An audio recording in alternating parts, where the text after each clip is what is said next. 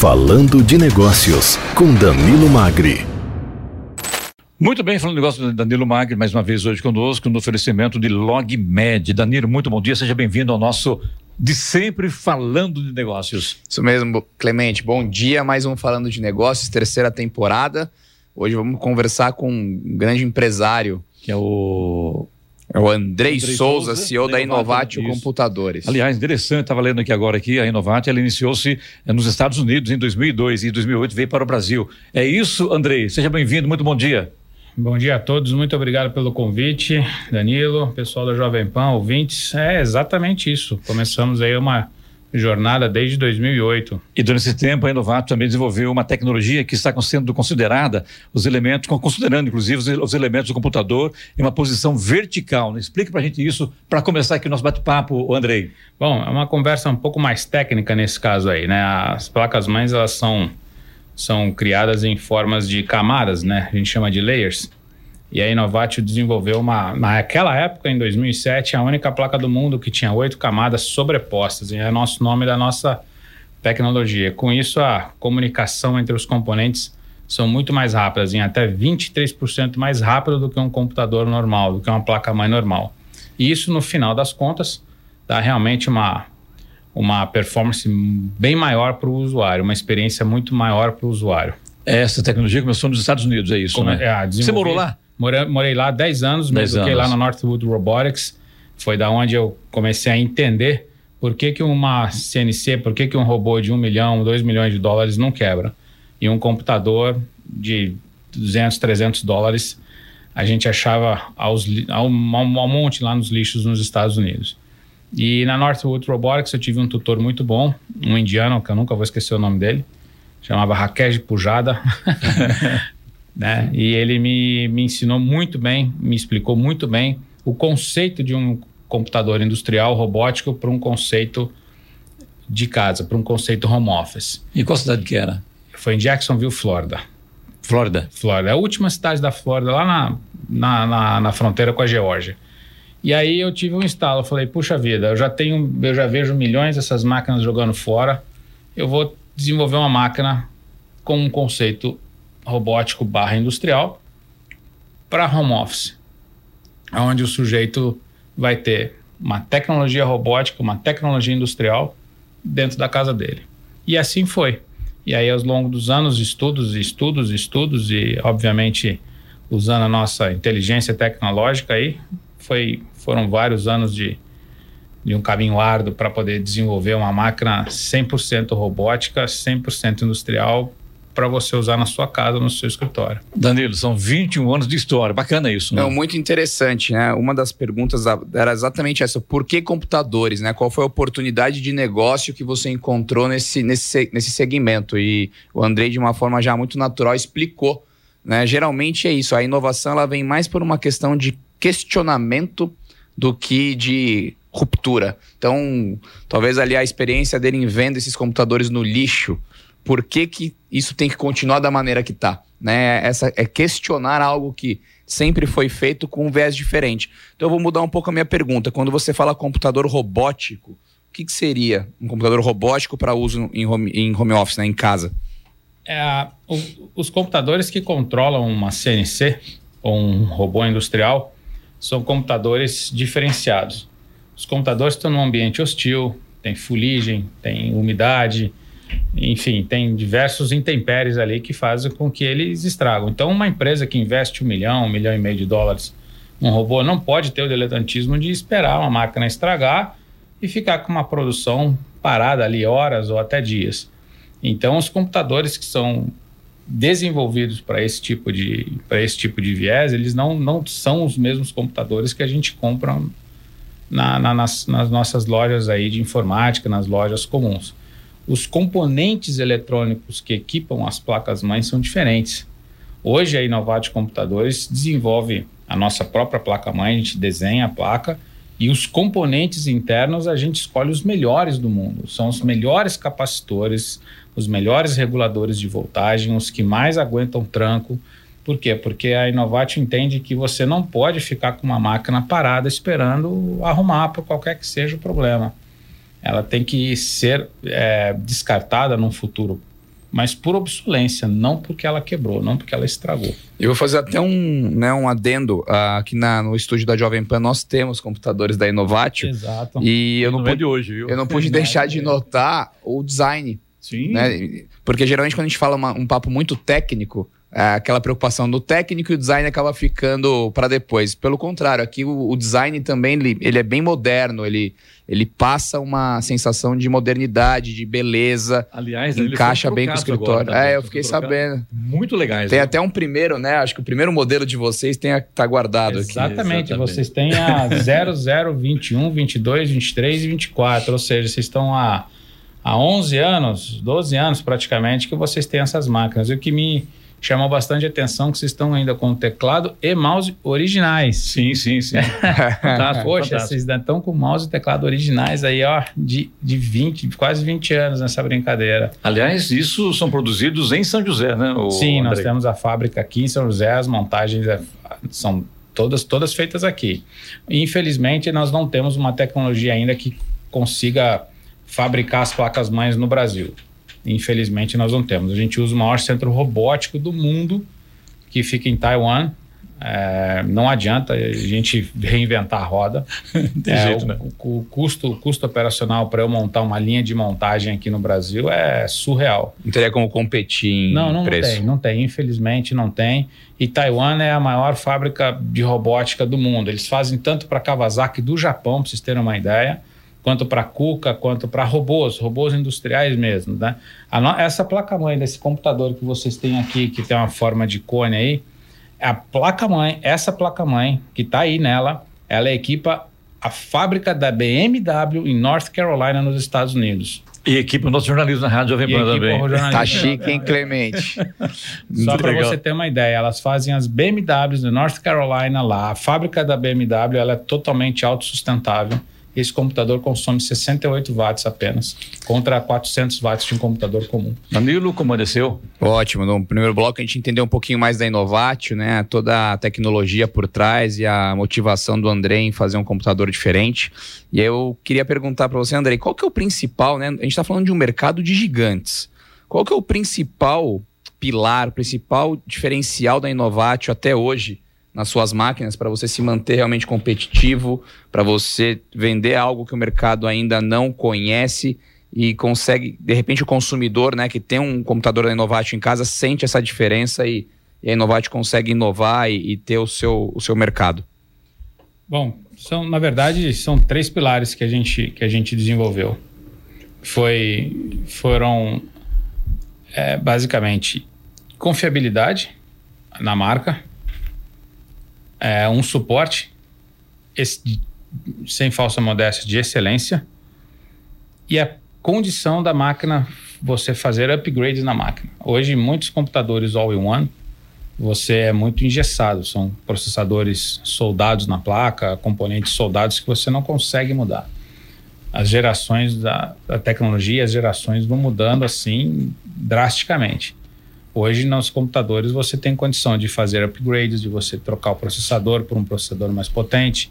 Se você precisar de mais memória, você pode colocar mais memória. Se precisar de mais armazenamento, e assim vai. E o consumo de energia. Nossas máquinas consomem aí basicamente de 200 a 300% menos do que um computador hoje no é mercado. É bastante comum. coisa. É bastante coisa. Você fala hoje numa, numa empresa com 5, 10 máquinas, nem tanto, mas uma indústria que tem 90, 200, 300 computadores, entre máquinas de produção, máquinas que são da, da parte de administração, até as máquinas de engenharia, que são potentes, máquinas potentes, workstations potentes, e máquinas aí de parte pessoal financeiro, é uma economia assim drástica. É, é, é, na ponta do lápis assim, as pessoas não acreditam quando a gente faz a conta e prova para elas que o nosso computador se paga na economia de energia, basicamente. É, hoje em dia realmente é um diferencial muito importante. Você me contou uma curiosidade aqui rapidinho no intervalo, e o mercado gamer é um mercado gigantesco. Gigantesco. E vocês conseguiram aí um ótimo resultado nesse mercado. Conta um pouquinho mais. É, a gente, a gente veio da indústria, então a, a ideia de trazer toda essa tecnologia da indústria também para as máquinas game. Tá, e daí? O que, que isso significa em termos leigo? Em termos leigo, significa uma performance que, por exemplo, nós batemos o benchmark mundial da máquina ontem. Nós temos a máquina com a tecnologia e com a configuração igual, que é um i5 13 terceira geração, uma placa 3050, é, 16 GB de memória, enfim, com as suas configurações, nós batemos benchmark mundial. Nós somos a máquina mais rápida que existe de game na mesma configuração. E isso para um, um game em FPS, na hora que ele está numa competição de 500 mil dólares, 1 milhão de dólares, onde é o prêmio, isso vai fazer uma diferença muito grande. Alguém tem em casa, me permita ter uma interferência aqui, perguntando assim, gente, e eu quero comprar essa máquina, quanto custa isso? Será que é um preço absurdo se comparadas às outras máquinas? Não, não é. Nosso, nosso preço é muito competitivo. Para o senhor ter uma ideia, nós somos a única máquina do mundo com uma tela curva 27 polegadas 4K, com 1.800 graus de curvatura. Esse, isso não é aleatório. Isso foi um estudo de ergonomia de quase dois anos. Entre para que o sujeito fica 10, 15 horas jogando num campeonato, ele tem que ter uma ergonomia. Então essa ergonomia foi desenvolvida, foi desenhada, foi estudada, não foi nada aleatório. Nós temos até uma munhequeira para evitar ler, desenvolvida também para gamer, todinha em elastano, em nylon, spandex, antitranspirante, antialérgica, porque o sujeito num game dá 10, 12 milhões de cliques jogando durante 10 horas, 12 horas, atrás de um prêmio aí de 1 milhão, 2 milhões de dólares. No Mundial em Tóquio, o prêmio foram 5 milhões de dólares. Então a garotada que é streamer, que é game, que faz conteúdo, que fica horas trabalhando, ela tem que ter um conforto, ela tem que ter uma ergonomia. E isso foi desenvolvido e desenhado de propósito. Então, tem todo um contexto. A Inovatio não faz as coisas aleatório. A gente faz as coisas que é para o sujeito entender que ele realmente, quando ele comprar uma máquina, ele está comprando uma ferramenta que é para ele para ele ter confiança. Ele tem que ter confiança no que ele está usando. Você tem é, a venda só em São José? Tem outros mercados? Como é que Não, funciona? Tem tá... venda no Brasil inteiro e em mais dois países, Equador e Canadá. E-commerce seria? E-commerce. Hoje é e-commerce. Agora a gente está indo para a Bahia, tem um pessoal querendo querendo representar a Inovate na Bahia, nós temos um pessoal querendo representar a Inovate no Rio Grande do Sul, e assim a gente vai trabalhando, porque são máquinas diferentes, são máquinas que não são máquinas comuns que você encontra na prateleira em, em magazines. São máquinas realmente diferenciadas. E o suporte que a Inovate dá, modéstia à parte, dificilmente você vai achar hoje numa grande marca, numa grande fábrica. Danilo, você fala em tecnologia, não tem tempo, né? Não tem tempo nem período, né? A coisa é, vai que vai mesmo, né? Isso é muito interessante. O mercado game, sozinho, ele é o dobro do tamanho do mercado de streaming, de Netflix, Sim. de cinema. É, é realmente algo que se você consegue atingir, sua marca vai ter grande chance de sucesso. Bom, também falamos muito de empreendedorismo aqui, né, com os nossos convidados. E Sim. você tem uma experiência é, muito particular. O mercado brasileiro ele é tão grande que muitas vezes o empreendedor brasileiro ele nem, nem, nem se preocupa muito com o mercado externo. Ele quer só atender Sim. o Brasil. E você já tem a experiência de ter começado nos Estados Unidos e Isso. acabou de citar que também tem vendas no Equador e no Canadá. É diferente empreender nos Estados Unidos e no Brasil? É diferente os Estados Unidos é muito mais fácil, obviamente, a facilidade de você, de você abrir uma empresa, é, a variação lá é dólar por dólar, então você trabalha com dólar, não tem a carga tributária que aqui tem. As leis lá são uh, ínfimas perto das leis daqui. A Constituição americana tem 11 itens, para você ter uma ideia. A nossa tem 28 mil e não sei quantos itens. Então, é uma diferença muito grande. Mesmo os estados sendo independentes, é, é muito mais fácil. Porém, o Brasil ele podia seguir um pouco esse caminho. É, o sistema brasileiro é diferente. É, então, para gente, para sobreviver no Brasil, você pode ter certeza que você vai sobreviver em qualquer lugar do mundo. É. então, assim, se você montar uma fábrica, uma empresa, qualquer que seja ela aqui no Brasil, você empreender aqui no Brasil é, uma, é, uma, é um desafio. Né? Então, você pode ter certeza que uma vez você passando essa correnteza, essa maré, essa arrebentação, você pode ter certeza que você vai estar tá aí com, com cabedal suficiente, conhecimento suficiente para ir para qualquer outro país, né? É importante, né, quem nos ouve, quantos joseenses sabiam que a gente tem uma fábrica de computadores na nossa cidade com esse nível de tecnologia, né? Então, a, a, o nosso papel aqui também é informar e fazer as pessoas acreditarem que aqui no Brasil é possível sim fazer coisas diferenciadas, independente de tudo que a gente já sabe. Aqui Carga em São tributária, Campos, né, Danilo? Exato, principalmente isso. Aqui do nosso lado tem alguém fazendo diferente, tem alguém sendo é, referência mundial em alguma coisa. Então isso é muito importante. Eu vou te perguntar, a minha última pergunta, que eu fiquei bastante curioso quando eu estudei o, o case da, Inovat, da Innovatio. Como é que você enxerga né, o futuro dos monitores, dos computadores, que é o seu principal ali, produto, com esse advento, com essa questão de realidade aumentada, metaverso? Como é que o monitor, o computador, ele vai se fundir a essas novas tecnologias que, que estão chegando? É, o, hoje, hoje o, o óculos ainda te dá um pouco de lag, né? Muitas pessoas ainda passam mal, elas ainda ficam tontas, porque o labirinto ainda não acompanha a velocidade, né? O, o olho leva 0,02 milissegundos da informação para o cérebro. E às vezes o, o lag que tem para você ver uma realidade virtual, uma realidade aumentada, dá esse atraso e o labirinto acaba ficando confuso, as pessoas acabam passando mal. Eu acredito que em pouco tempo é, isso obviamente vai ser sanado. Vai ter, o, vai ter um microchip que vai fazer esse delay, vai ter um, ele vai ser, vai, vai gravar e depois vai, vai, vai lançar. Ele vai su, supre, supre, suprir esse delay vai fazer uma supressão desse delay. É, eu acredito que ainda assim os computadores ainda vão demorar um pouco para sair de moda. Eu, hoje eu sei que no celular você basicamente faz tudo. Porém, as grandes empresas e fábricas, o chão de fábrica, a, a transformação de base ainda vai precisar dessas máquinas. Né? Eu acredito que em treinamento, hoje você tem a ThyssenKrupp, você tem a Caterpillar, que é cliente nosso, você tem a TMA, que é cliente nosso, a John Deere é cliente nosso, eles têm. A Jovem Pan. a Jovem Pan, eles têm realidades virtuais para treinamento nos seus, seus tratores, nos, nos seus equipamentos, colheitadeiras e tal. Mas o computador está ali porque o professor ainda precisa ver o computador, precisa ver o que o aluno está fazendo, o cara ainda está vendo o monitor, ainda está olhando, ainda precisa da máquina. Essa interface eu ainda acho que vai demorar ainda alguns anos para ela acabar se perdendo no, nesse universo. Mas a realidade virtual está aí, o metaverso está aí. Isso não vai, não vai acabar é, tão cedo. Eles vieram para ficar. Né? É um pouco surreal ainda, porque ele é intangível. Uhum. Né? Você pegar um lote no metaverso e pagar milhões de dólares ainda para ser sócio do Neymar, por exemplo. Você é vizinho do Neymar ali, vizinho de. Peraí, mas como é que pode isso? Como é que eu né, as criptomoedas que são intangíveis, isso ainda. Mas essas regulamentações e, e esse tipo de, de demanda, ela vai se. Vai se vou usar um pleonasmo, ela vai se auto se regulamentar, hein? ela vai acabar é, auto se fundindo com esse mundo real. E tem um perigo um pouco, não é perigo, mas assim, a gente tem que tomar cuidado para a gente não perder essa realidade, né? Esse pegar a gente ser real, pegar e de repente você está vivendo só num mundo virtual.